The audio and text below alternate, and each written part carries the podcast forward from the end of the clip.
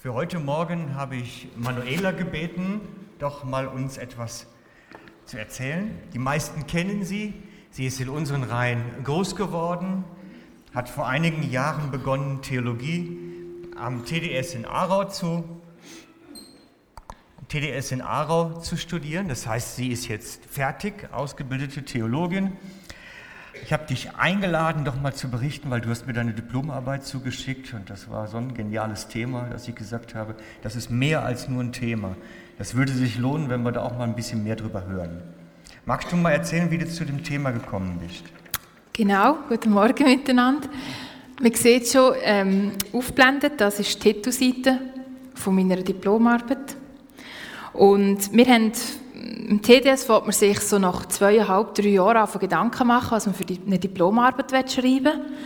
Und sie sagen eigentlich, es sollte etwas sein, das dich zwar beschäftigt, wo du gerne würdest mehr darüber wissen aber es darf nicht noch an dir selber dran sein, weil du dich intensivst mit dem auseinandersetzen. Also über Wochen, eigentlich ein halbes Jahr. Und ich habe mir dann auf Gedanken machen und ich habe einfach gleich gemerkt, das geht bei mir nicht. Und es gibt etwas, das liegt wie ein Stein immer vor mir. Und mit jedem Schritt, den ich mache, gehe ich über das hinein. Und das ist das Thema nämlich. Wie, wie ist das mit früh erlebten, schwierigen Ereignissen? Wo ist da der Glaube eine Ressource? Ich kann mich die Frage stellen, es ist euch sicher auch schon so gegangen, ihr habt mit Menschen sind ins Gespräch gekommen, die nicht viel von ihnen wissen und haben gedacht, hey, das ist auch eine coole Person, die hat aber so richtig Lebensmut, ist extrem positiv. Und irgendwann erfahrt ihr bisschen mehr und erfahrt, dass die ganz schwierige Kindheit hinter sich hat. Und man merkt nichts von dem. Es ist ein fröhlicher Mensch. Und das Gegenteil ist mir genauso begegnet. Menschen, die einfach Mühe haben, das Glas halb voll sehen, anstatt halb leer, die immer kämpfen um ihren Lebensmut und um ihre positive Einstellung. Und wenn wir länger mit ihnen ins Gespräch kommen, merkt man aber, wirklich einen ganz krassen Schicksalsschlag haben die nicht erlebt. Was, was steckt da dahinter? Ich kann mich wirklich fragen, was ist es, wo dazu hilft, dass man eben auch schwierige Lebenssituationen gut kann überwinden kann und man das nicht immer wie einen Stein vor sich hat. Und bei mir ist es so ein Stein. Ich habe selber mit dem gekämpft, eben eine positive Lebenseinstellung zu haben. Ich bin zu meinen Dozenten und gesagt, ja, das ist ja schön und gut, dass ihr wettet, dass ihr etwas nehmen, das nicht so persönlich ist. Ich hatte dann schon mal Disposition geschrieben, dass sie vielleicht Kinder Ja sagen dazu. Und dann haben sie gesagt, ja, also sie wissen schon nicht so recht. Sie haben das Gefühl, ich tue mich mit dem Thema selber überfordern, wenn ich so intensiv nochmal in das einsteige. Und ich habe einfach von Gott her das Gefühl, nein, es ist dran, es ist wichtig, mich nochmal dem zu widmen. Sonst verschwindet der Stein nie vor meinen Füßen. Sonst schaffe ich es nie, positiver durch, meine, durch mein Leben zu gehen. Und so ähm, habe ich sie dann überzeugt und habe die Arbeit dann schreiben Genau. Wenn man, jetzt da, wenn man jetzt da einsteigt an der Stelle, was hast du denn über dich gelernt? Oder hast du irgendwie was rausgefunden, wie du tickst oder warum mhm. du so mhm. tickst, wie du tickst? Ganz viel habe ich gelernt. Ich will das nicht abwerten mit Ticken. Ne? ja, also. ja, das ist schon gut. Also schon, wo wir Entwicklungspsychologie hatten im TDS, habe ich gemerkt, uh, ist bei mir nicht alles so gelaufen, wie es hätte sollen laufen. Ich habe in frühester Kindheit emotionale Vernachlässigung erlebt. Meine Eltern sind beide nicht sehr körperliche Leute. Also auf die Schoß kommen oder auch mich umtragen als Kind muss es ganz wenig gegeben haben. Und ich war ein Schreibaby zu allem her. Und das hat mir auch nicht so gern. dann bin ich häufig wahrscheinlich einfach abgelegt worden. Und, und ähm, wenn ja Babys lang, lang schreien, dann kommen die fast in eine Existenzangst hinein. Und ich konnte nicht können eine Bindung aufbauen zu meinen ersten Bezugspersonen. Später ist noch die Geschichte mit meinem Bruder dazugekommen, das erzähle ich später noch ein bisschen davon. Und wenn man keine Bindung aufbauen kann zu, seinem, zu seinen ersten Bezugspersonen, fehlt dem so sogenannte Urvertrauen. Und ich habe gemerkt, dass mir das fehlt, dass ich eigentlich durchs Leben gehe mit einem Urmisstrauen, dass ich immer das Negative von den Menschen gegenüber von mir erwarte, bis sich das Positive zeigt und nicht umgekehrt. Normalerweise wäre ja das Umgekehrte. Und aus dem heraus hat sich eine, tiefe Logik in mir inne, dass ich zwar gedodet bin, aber nicht angenommen. Also das heisst, ich darf nichts falsch machen oder irgendjemandem irgendwie so ein bisschen ja, zur Last fallen oder einfach etwas, wo jemand mehr muss für mich tun muss, sonst, ist das gerade vorbei. Das hat so nichts mit bedingungslos zu tun. Wo ich, da habe ich tief in mir drin dass das so ist.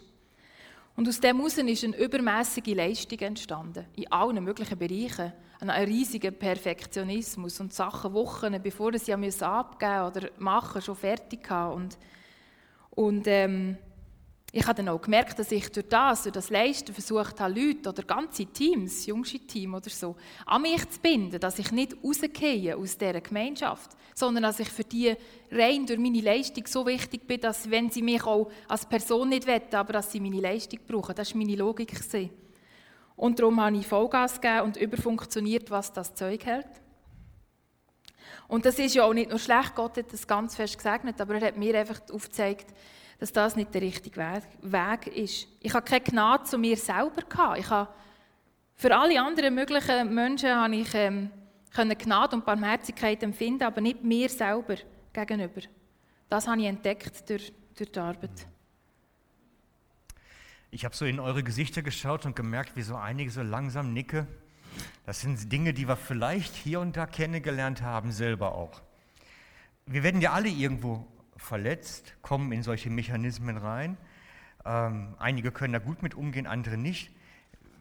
Was hast du denn da verstanden? Was kann man da machen? Wie, wie kommt man mhm. da weiter mit? Mhm. Also ein wichtiges Wort aus meiner Arbeit ist Resilienz. Das ist ein, ein höchstes Wort. Das heißt eigentlich, das ist das Wider die Widerstandsfähigkeit unserer Seele. Ich muss euch das vorstellen, wenn unsere Seele eine Kugel wäre und sie wäre links und rechts an Gummibänder angebunden. Und wenn die Gummibänder schön gespannt sind, dann bleibt das in der Mitte. Jetzt passiert aber ein schlimmes Ereignis in eurem Leben oder etwas, das ihr nicht einordnen könnt. Dann zieht das auf eine Seite oder gegen oder gegen. Und die Widerstandsfähigkeit, die Resilienz, das ist, wie stark sind die Bänder? Wie schnell ist die Kugel wieder an dem Punkt, wo sie muss sein? Und um das aufzubauen, Resilienz ist etwas Dynamisches. Also das ist nicht etwas, wo man einfach mal sagt, so, jetzt haben sie, jetzt kann kommen, was will, passiert nicht mehr. Sondern es ist etwas, wo man daran arbeiten muss. Und es hat verschiedene Faktoren. Dazu gehört Akzeptanz. Man muss gleich schon lernen, Sachen zu akzeptieren. Es gehört aber auch dazu, einen Optimismus zu haben. Sich selber können zu regulieren. Also, wenn man übermäßige Gefühlsausbrüche hat, die können zu regulieren und mit sich selber können umgehen und dann auch eine Selbstverantwortung wahrzunehmen und Beziehungen können zu gestalten. Solche Eigenschaften zusammen helfen, dass die Kugel nicht immer rausgespickt wird und es ganz lang geht, bis die wieder am richtigen Ort ist. Etwas ganz Zentrales ist die Opferrolle. Immer wenn uns etwas an uns herkommt, wo uns jemand verletzt hat oder etwas passiert, das wir nicht einordnen können, haben wir ganz schnell das Gefühl, dass wir das Opfer sind. Und das mag wirklich auch so sein. Und es ist wichtig, dass man auch anerkennt, wenn etwas nicht gut gelaufen ist. Aber es ist noch viel wichtiger, nicht dort stehen zu bleiben. Weil überall dort, wo man ein Opfer ist, braucht es einen Täter und braucht es eine Schuldfrage. Und oft gibt es die nicht so deutlich. Oft kann man nicht sagen, warum dass das jetzt genau so ist, warum ich mich jetzt gerade so schlecht fühle. Ist vielleicht nicht, weil jetzt gerade der Täter rum ist und mir etwas angetan hat, sondern es ist einfach ein Gefühl.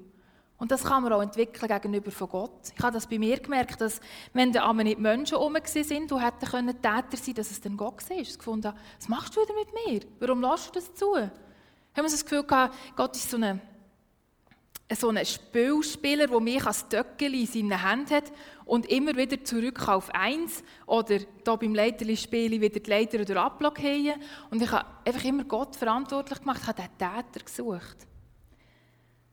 Ähm, und da kommt jetzt auch meine eigene Geschichte rein. Ich habe, wie gesagt, ähm, als ich zweijährig war, ist mein Bruder auf die Welt gekommen. Und ähm, er hat mit neun Monaten bei ihm ähm, einen Nierentumor diagnostiziert. Und dann ist die Zeit losgegangen mit Chemo und einfach ganz eine lange, schwere Krankheitszeit.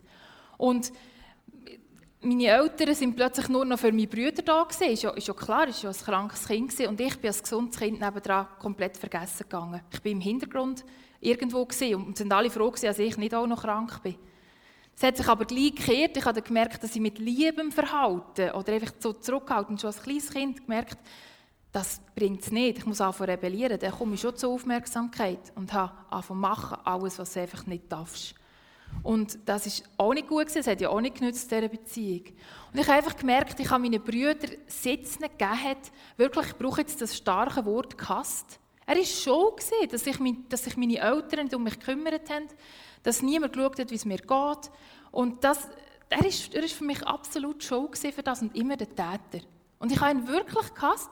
Wir sind, wir sind immer wieder körperlich aufeinander los und mehrfach beide wegen dem anderen jeweils beim Doktor gelandet. Also das ist wirklich, wir haben es so richtig gegeben und es hat einfach keinen Moment gegeben, wo ich, wo ich das Gefühl hatte, das ist mein Bruder, sondern er war immer mein Konkurrent. Gewesen. Und es ist einfach eigentlich so geblieben, bis ich dann mit 19 Jesus kennengelernt habe und schon gleich in eine Seelsorge bin. Und am Anfang von dieser Seelsorge ist das ganz schnell zum Thema geworden. Und dort hat mir das erste Mal jemand gesagt, dass mein Bruder nicht schuld ist für das, was passiert ist. Und da sind mir neue Welten aufgegangen. Ich habe ihn immer verantwortlich gemacht für das. Und ich musste lernen, auch, dass meine Eltern nicht schuld sind, weil ich irgendwann gemerkt habe, wie meine Eltern erzogen worden sind und dass sie ja auch nur weitergegeben haben, was sie erlebt haben. Und plötzlich ist kein Täter mehr da ein eindeutiger. Und ich musste aus dieser Opferrolle rauskommen, Eigenverantwortung übernehmen für das, was passiert ist und vor allem meinen Brüdern vergeben. Ich mag mich gut erinnern an die Seelsorgestunde, wo ich das gemacht habe. Und ich bin heimgekommen, wir haben beide noch daheim gewohnt, so Teenager. Und ich komme rein und mein Bruder steht in der Küche mit einem Sandwich in der Hand und ich kann einfach nicht anders können, darauf hinzu und ihn umarmen. Und dann ist so allen Wolken gegeben. Der hat es noch nie erlebt von mir. Der hat schon Angst gehabt, ich rühre ihm etwas an oder so. Und dann hat er gesagt, er hätte nie gewusst, was, was zwischen uns war. Er hat immer gemerkt, dass ich ihn hasse. Aber jetzt ist es anders. Und es war wirklich in dem Moment anders. Gewesen. Und es hat eine Zeit angefangen, wo wir, ähm, jetzt weiss ich nicht, die Seite, ja genau, das ist mein Bruder und ich, so haben wir es heute zusammen. Es hat eine Zeit angefangen vom, vom Nachholen. Wir haben einander angefangen, Briefe schreiben und aufs Kopfküsschen legen, wo es drauf gestanden ist, so cool bist du meine Schwester. Oder ich habe so Freude, dass du mein Bruder bist. Wir haben endlich eine Geschwisterliebe erleben Mit 17 bzw. 19 ist das möglich geworden durch Gott. Und heute ist er eine der wichtigsten Bezugspersonen in meinem Leben und auch umgekehrt. Wenn es wirklich drauf und dran kommt und er etwas wissen will, dann kommt er zu mir. Genau, und das ist ein mega riesiges Geschenk. Mhm. Ja. Du hast ja eine theologische Abschlussarbeit geblieben. Bis jetzt tönt es ja alles sehr psychologisch eher. Ja. Ähm, hast du denn jetzt so Bezüge in der Bibel gefunden? Hast du irgendwo Geschichten gefunden in der Bibel, wo du sagst, da gibt es vergleichbare Geschichten, wo ich verstanden habe, wie die getickt habe? Ja, das hast nicht so einfach gesehen, weil die Bibel zeigt ganz wenig Geschichten auf, wo es um Kind geht. Und was noch schwieriger ist, die Bibel stellt die Frage nach dem Individuum höchst selten, also nach der einzelnen Person und wie sie umgegangen ist damit, sondern es geht immer um Gott und wo ist Gott drinnen gesehen. Und darum hat man müssen die Bibel mit anderen Augen lesen und ein bisschen zwischen den Zielen anfangen lesen. Und da bin ich auf Josef gestoßen. Ihr kennt ja die Geschichte wahrscheinlich alle. Der Josef war wirklich jemand, der seine Krisen in der Kindheit hatte, und zwar gröbere Krisen. Aber er hat die konstruktiv, also positiv bewältigt. Das Erzählst merkt uns, man. Erzählst du uns die mal. Mhm. Das finde ich interessant jetzt. der Josef war ein absolutes Wunschkind. Aber nach dem, er hatte noch einen kleineren Bruder und dann ist seine Mutter gestorben. Also schon ganz früh hat er auch eine Entwurzelung erlebt. Wenn eine Bindungsperson wegfällt, dann ist das ganz schwierig für ein Kind. Sein Vater hat mit dem auch ganz schlecht umgehen und so ist Josef bevorzugt und verwöhnt worden.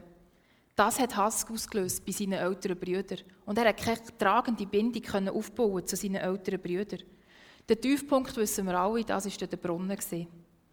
Dort hat er wirklich mitlassen, wie die oben darüber reden, wie sie ihn umbringen oder ob sie ihn jetzt noch ähm, leben Also das muss absolut eine traumatische Erfahrung sein.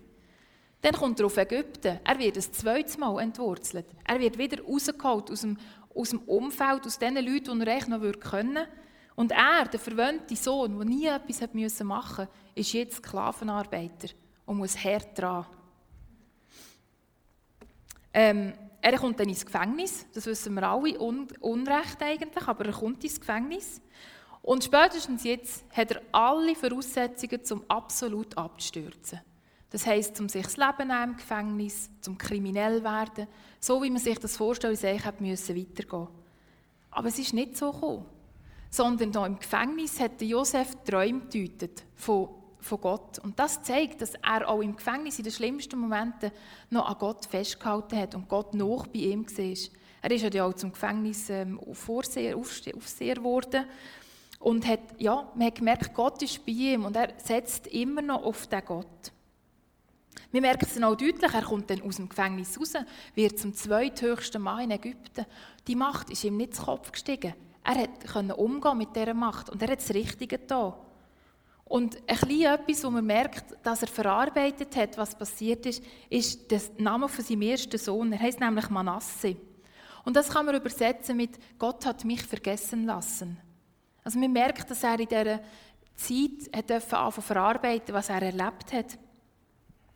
Wo dann seine Brüder kommen, sieht man nie einen Moment von Rach. Er hat nie das Gefühl, jetzt muss er die umbringen oder so. Er tut sie zwar herausfordern und schaut, ob sie immer noch so sind wie früher und merkt ja dann, dass sie nicht mehr so sind. Und gibt sich ihnen zu erkennen und es passiert eine grosse Vergebung. Und das alles ist mehr so zwischen den Zielen, wenn man das mal von dieser Seite anschaut. Aber es gibt ein deutliches Glaubensbekenntnis, wo er über seine geheilte Lebenswunde redet. Und dort steht, Gott hat mich vor euch hergeschickt, damit er euch auf wunderbare Art und Weise am Leben erhält und einige von euch übrig bleiben. Ja, nicht ihr habt mich hierher geschickt, sondern Gott. Und er hat mich zum wichtigsten Berater des Pharaos gemacht, zum Herr über sein ganzes Haus und zum Herrscher über ganz Ägypten. Nicht ihr, sondern Gott. Er hat gemerkt, dass er nicht Opfer war von seinen Brüdern, sondern ein Teil von Gottes genialem Plan. Und das hat ihm geholfen, seine ganz schwere Krise aus der Kindheit zu überwinden.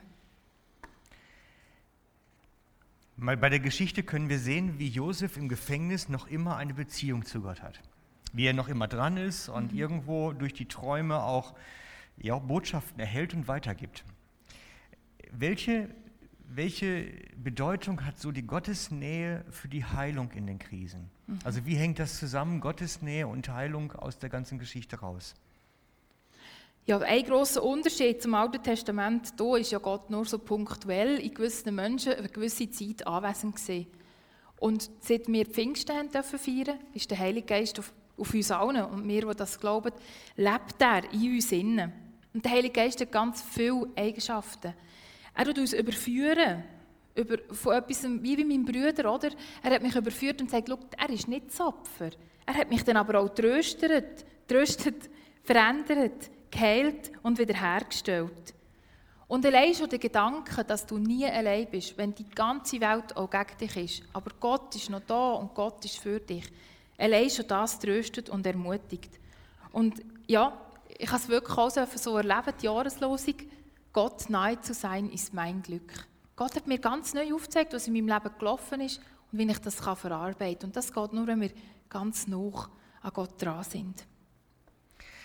Welche Bedeutung hat das Vertrauen für die Bewältigung von solchen Krisen? Du hast mir was erzählt im Vorgespräch, das fand ich höchst interessant dazu. Ja, also das Vertrauen ist absolut zentral. Es ist wirklich der Dreh- und Angelpunkt im Verarbeiten.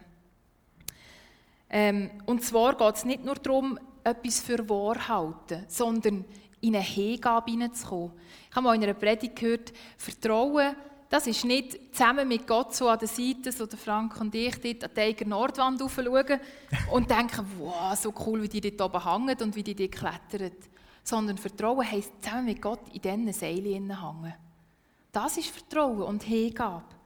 Und was ganz spannend ist, in der Bibel ist das Wort Vertrauen also immer gleichzusetzen mit Glauben. Überall, wo Glauben steht in der Bibel, kann man es ersetzen mit Vertrauen, mit dem hingebenden Vertrauen. Es lohnt sich wirklich auf Gott zu vertrauen und nur auf Gott, weil er ist der Einzige, der vollkommen ist. Er kann uns nicht verletzen wie die Menschen. Und er meint es immer gut mit uns.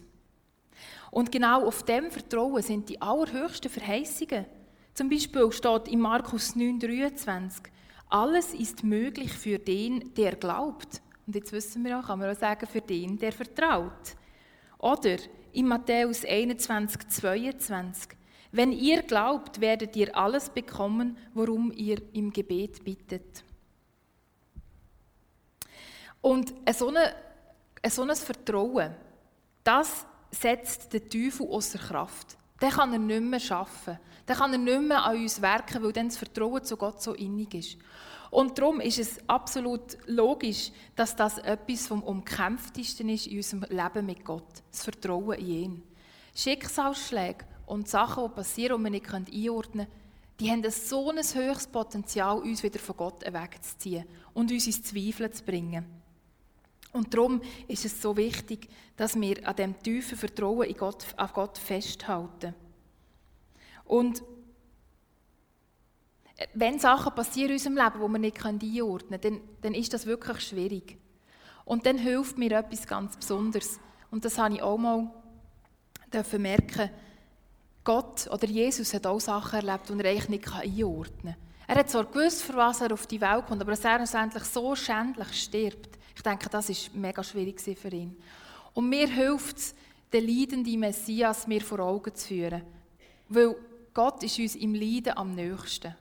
Weil er es selber durchgemacht Gott Vater muss ja unglaublich gelitten haben, wo er die Trennung zwischen ihm und seinem Sohn erlebt hat, wo Jesus am Kreuz gehangen ist. Und das hilft mir in diesem Moment. Ja, nächste Frage. Nächste Frage, okay, tipptopp. Wenn jemand äh, von uns sagt, ich würde gerne im Vertrauen wachsen, ich würde gerne so ein, im Vertrauen zulegen, wie kann man das anstoßen? Oder wie kann man da weiterkommen? Ja, äh, also zuerst mal ganz wichtig, man kann sich Vertrauen nicht einreden. Man kann nicht sagen, ich vertraue, jetzt vertraue, ich vertraue, ich vertraue. Das geht nicht. Man kann es auch nicht einfach wie eine Tablette rausdrücken und dann hat man es. Das ist auch unmöglich. Gott allein ist der Anfänger und Vollender von unserem Glauben und von unserem Vertrauen. Und Vertrauen ist etwas Dynamisches, etwas, was sich bewegt. Und man kann es vergleichen mit einem Muskel. Man muss trainieren. Man muss wirklich trainieren, damit der Muskel in der Belastungssituation Stand hat. Und wenn man nicht trainiert, dann wird er wieder kleiner und man hat nicht so viel Kraft. So ist es mit dem Vertrauen. Vertrauen wird durch die Bindung, die in den ersten Lebensmonaten eben entsteht zwischen den Bezugspersonen, dort wird das gebildet. Und schon dort wird auch die Grundvoraussetzung gesetzt, ob wir mal Gott können vertrauen können oder ob das immer ganz schwierig wird sein für uns, wenn Gott dort nicht Heilig reinbringt.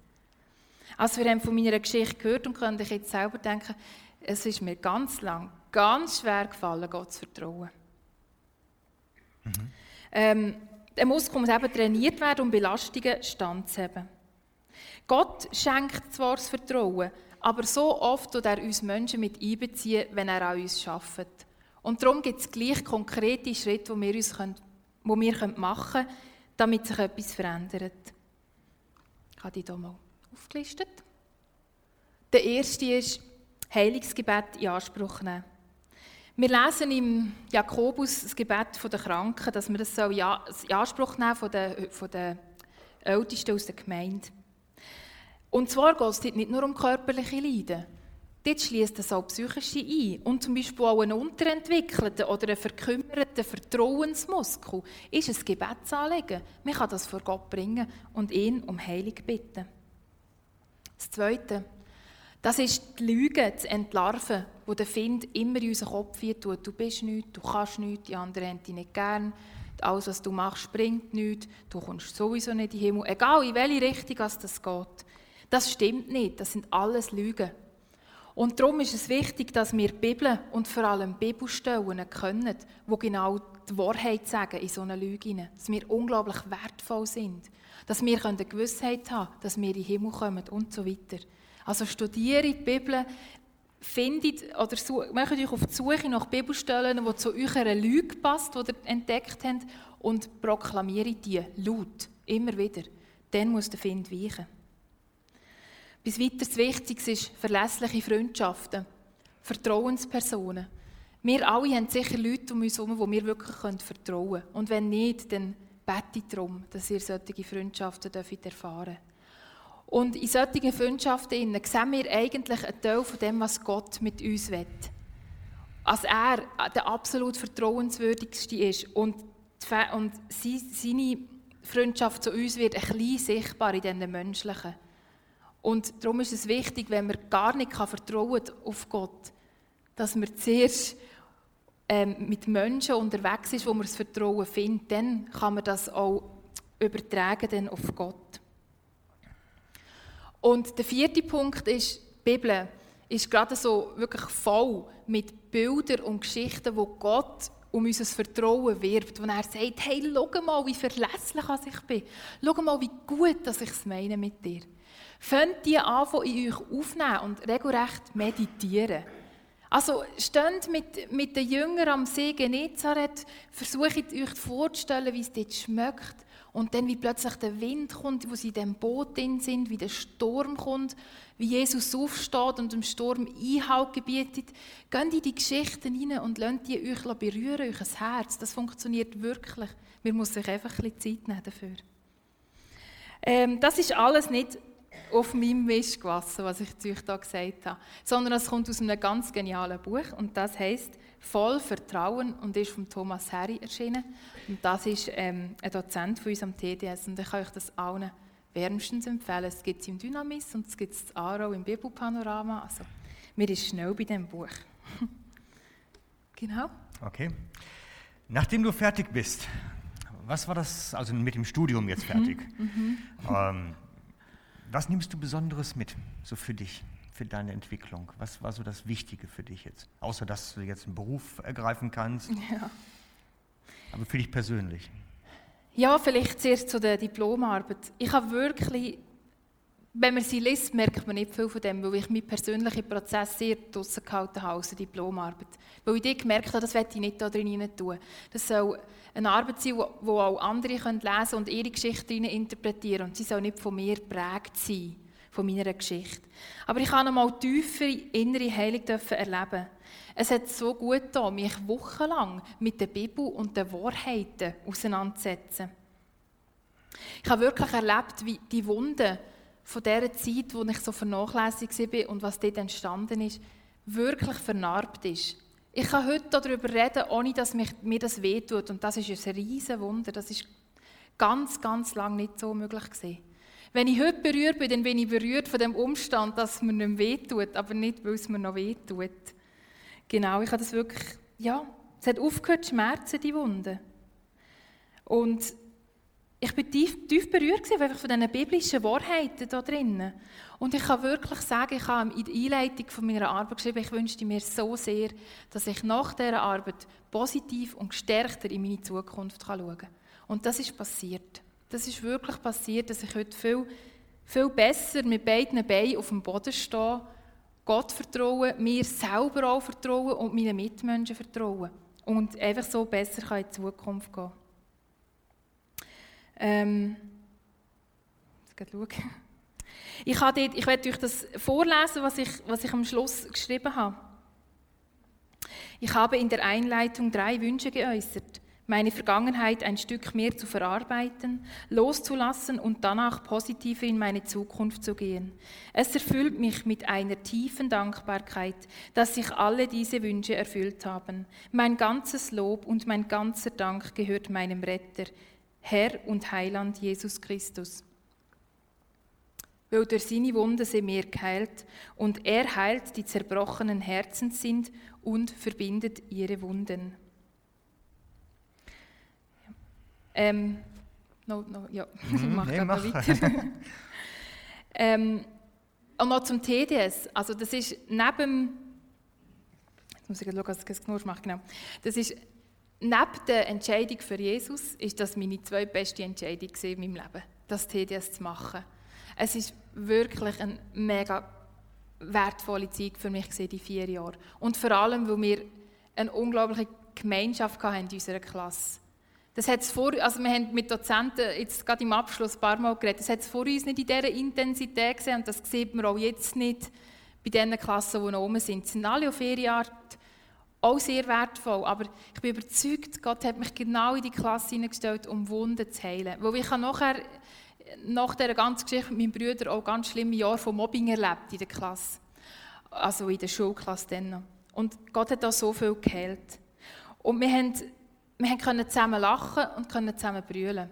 Und wir haben uns auch gegenseitig wirklich ins Leben hineinreden. Es ist eine verbindliche Gemeinschaft geworden. Ich mag mich an Situationen erinnern, wo Leute zu mir sind und gesagt haben, das nervt mich so an dir. Und das tut weh einen Moment lang.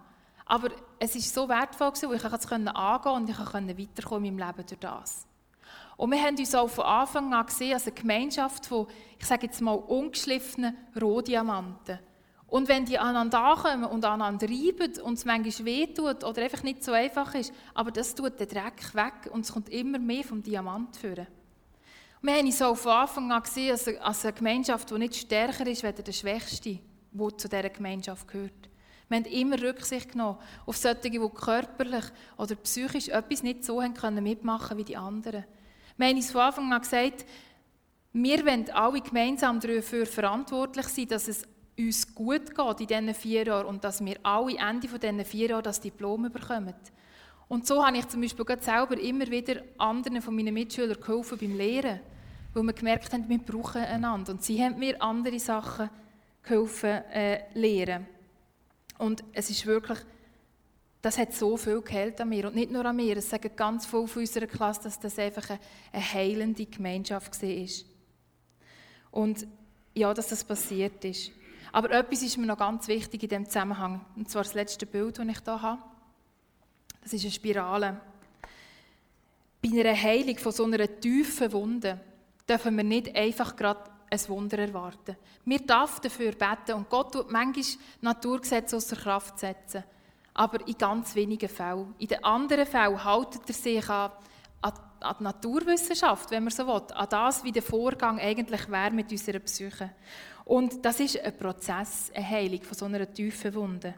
Das kann lang, da, lang gehen. Ich muss euch vorstellen, wenn links von dieser Spirale, sagen wir, ein rotes Band wäre und das rote Band stellt eure Wunde dar, dann möchtet ihr immer wieder eine Schlaufe und ihr kommt immer wieder an das rote Band her. Aber immer eine Stufe tiefer, immer eine Stufe existenzieller. Darum ist es nicht schlecht, wenn euch das wieder begegnet. Dann müsst ihr nicht euch verurteilen und sagen, jetzt habe ich doch vergeben und es ist doch alles gut, sondern Gott geht, geht tiefer, bis er irgendwann besonders ist und es ganz kann heilen kann. Das habe ich das Gefühl, das ist jetzt das, mit dieser Lebenswunde von meinem Bruder ist das passiert. Aber ich musste 30 werden für das. Also das ist immer wieder Schritt für Schritt abgegangen. Oder auf eigentlich, aber ist echt schlecht. Und wir dürfen keine falsche Scham haben, wenn das immer wieder kommt. Das ist gut, das zeigt, dass der Prozess am Laufen ist. Und ja, man darf einfach nicht das Gefühl haben, dass wenn man vergeht, dass nachher alles gut ist. Bei so tiefen, existenziellen Lebenswunden braucht das eine Zeit und ist das ein Prozess. Gebt euch die Zeit und gebt sie euch Mitmenschen um euch herum. Sind geduldig und barmherzig, wenn Leute ganz lange noch über ihre Kindheit erzählen müssen oder über das, was sie erlebt haben. Weil das ist einfach, es ist wirklich einfach ein Prozess. Ganz herzlichen Dank dir Bitte. für deine Offenheit, darüber zu berichten. Und ich hoffe, dass das wirklich jetzt ja auch wie so ein, so ein Start ist in so einen mhm. noch wieder nächsten Schritt mhm. des Lebens. Danke. Alles Gute dir.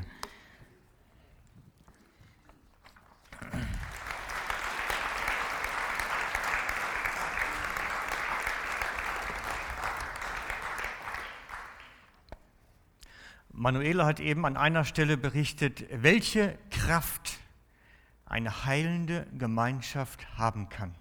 Welche Kraft darin steckt, wenn eine Gemeinschaft von der Qualität her so ist, dass es Heilung geben kann für uns. Vor einigen Jahren habe ich ein Buch gefunden oder weiß gar nicht mehr, wie ich dazu gekommen bin. Ich blende es mal ein. Hier ist das Original. Lawrence Crabb, Connecting. Das Heilungspotenzial der Gemeinschaft. Und er geht genau auf diesen Punkt nämlich ein und erklärt in dem Buch, wie eine Gemeinschaft einen heilenden Charakter bekommen kann und was das auch unterscheidet zu nicht heilenden Gemeinschaften. Denn die gibt es auch zur Genüge, eher die krank machen vielleicht sogar. Und ich möchte gern auf diesen Aspekt nochmal eben eingehen. Weil ich denke, das ist ein Stück weit auch unser Wunsch hier, dass unsere Gemeinschaft einen heilenden Charakter hat und nicht einen zerstörerischen Charakter. Zuerst möchte ich auf die eher destruktiven Gemeinschaften eingehen, also auf die Gemeinschaften, die eher einen zerstörerischen Charakter haben. Ich frage euch, wie ist es früher bei euch in der Schule gewesen, als ihr zwölf wart bis 16, irgendwo da? Das sind ja meistens so die Altersphasen in unserem Leben, wo man dann nicht die falschen Turnschuhe haben darf.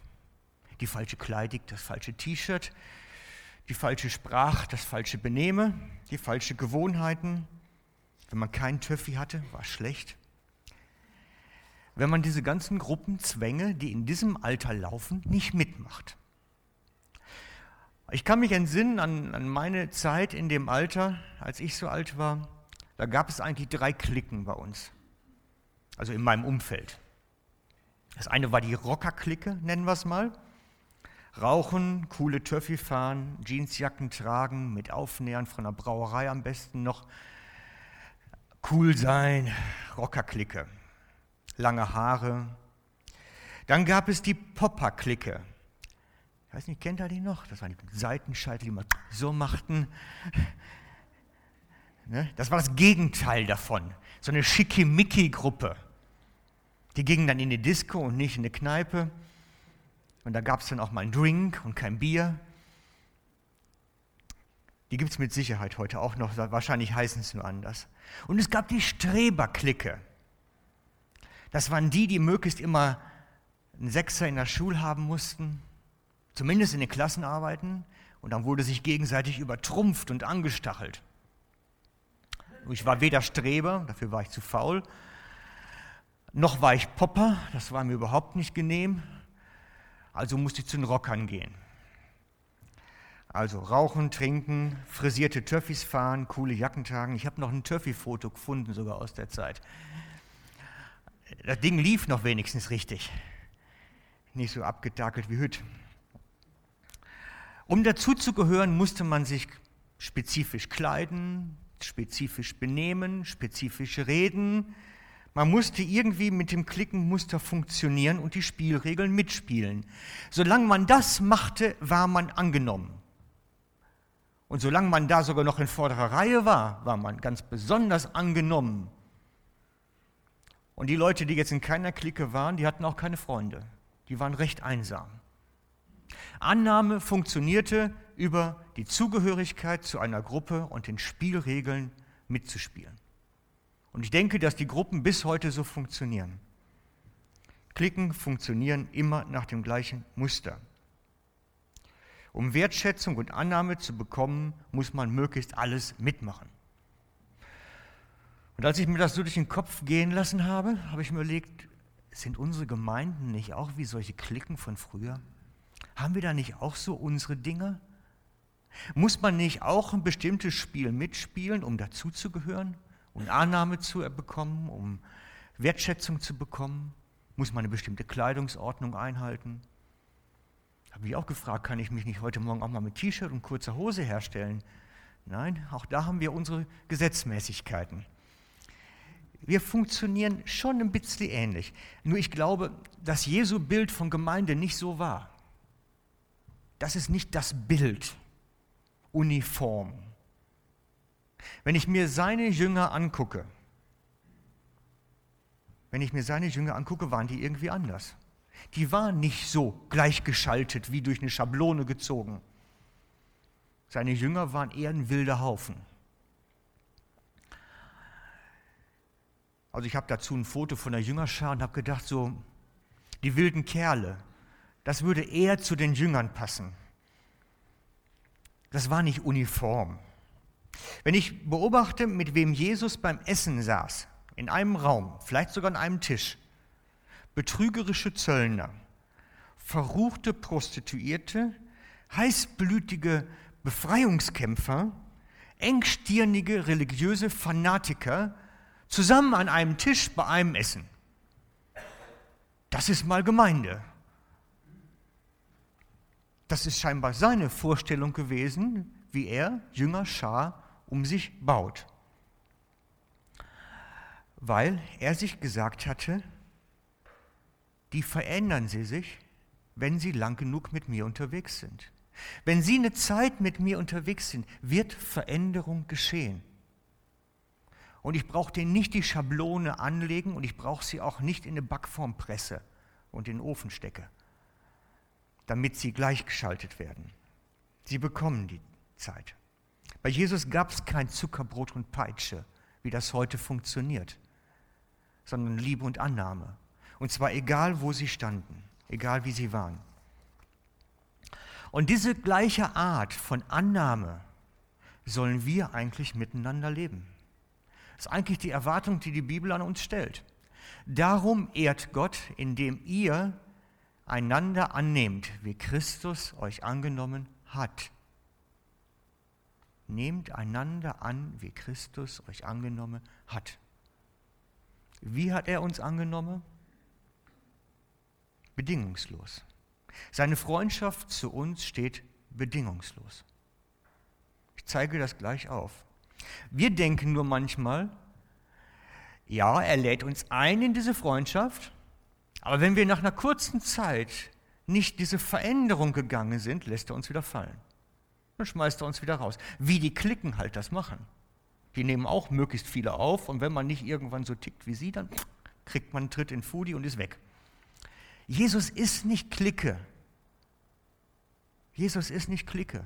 Das heißt nicht, wir müssen nach einer gewissen Zeit so und so sein und sonst fliegen wir wieder. Wisst ihr, wie lange der mit Leuten durchgehalten hat und sie Freunde genannt hat? Ich habe einen Text dazu rausgesucht. Und zwar der Text, oh, jetzt habe ich ein technisches Problem, ist egal, wir lesen es direkt. Die Gefangennahme Jesu aus Matthäus 26, Vers 27. Noch während Jesus redete, kam Judas, einer der zwölf, mit einer großen Schar von Männern, die mit Schwertern und Knüppel bewaffnet waren. Sie waren von den führenden Priestern und den Ältesten des jüdischen Volkes geschickt worden. Der Verräter hatte mit seinen Begleitern ein Zeichen vereinbart. Der, den ich mit einem Kuss begrüßen werde, der ist es. Den müsst ihr festnehmen. Judas ging sofort auf Jesus zu. Sei gegrüßt, Rabbi, sagte er und gab ihm einen Kuss. Jesus sagt zu ihm, mein Freund, tu, wozu du gekommen bist. Habt ihr das gehört? Mein Freund, tu, wozu du gekommen bist. Selbst in der Stunde des Verrates redet er Judas mit mein Freund an. So belastbar ist Freundschaft bei Jesus. Selbst in der Stunde des Verrats nennt er ihn noch mein Freund. Und schon traten die Männer heran, packten Jesus, nahmen ihn fest. Da griff einer von Jesu Begleitern nach dem Schwert und ging damit auf den Diener des Hohenpriesters los und schlug ihm ein Ohr ab. Doch Jesus sagte zu ihm, steck dein Schwert zurück, denn alle, die zum Schwert greifen, werden durchs Schwert umkommen. Petrus nimmt das Schwert, wir lesen es in Johannes 18, um Jesus zu verteidigen und macht wirklich einen Seich damit. Er greift in Gottes Plan ein, er greift in Jesu Wirken ein, er greift ein. Er nimmt das Schwert und haut dem Soldaten ein Ohr ab. Und was macht Jesus? Er macht es wieder dran. Er macht ihm nicht die Vorhaltung, was hast du für ein Seich gemacht und was, sieh mal zu, wie du klarkommst, musst dich selber retten. Nein, er macht das Ohr wieder dran. Er kümmert sich. Obwohl es eigentlich ein völligen Blödsinn war, was er da veranstaltet hat. Er hilft Petrus bei dem Unsinn, den er selber veranstaltet hat. Er lässt ihn nicht hängen. Und man sieht, wie, wie schuldig sich Petrus fühlt an seiner Reaktion nachher am Lagerfeuer. Weil die Leute, die am Lagerfeuer ja waren, um das zu bewachen, waren ja auch die, die kamen, um Jesus zu verhaften. Die kannten ihn ja vom Sehen, wahrscheinlich in der Dunkelheit so ein bisschen wenigstens. Er hat Angst deswegen da. Aber Jesus Freundschaft hält auch das aus. Jesu Freundschaft hält Judas Verrat aus Jesu Freundschaft hält Petrus eigenmächtiges Handeln mit dem Schwert ebenso aus. Und ich glaube, dass diese Art von Freundschaft das ist, was heilenden Charakter hat, was wirklich Annahme ist, ohne Bedingung zu stellen.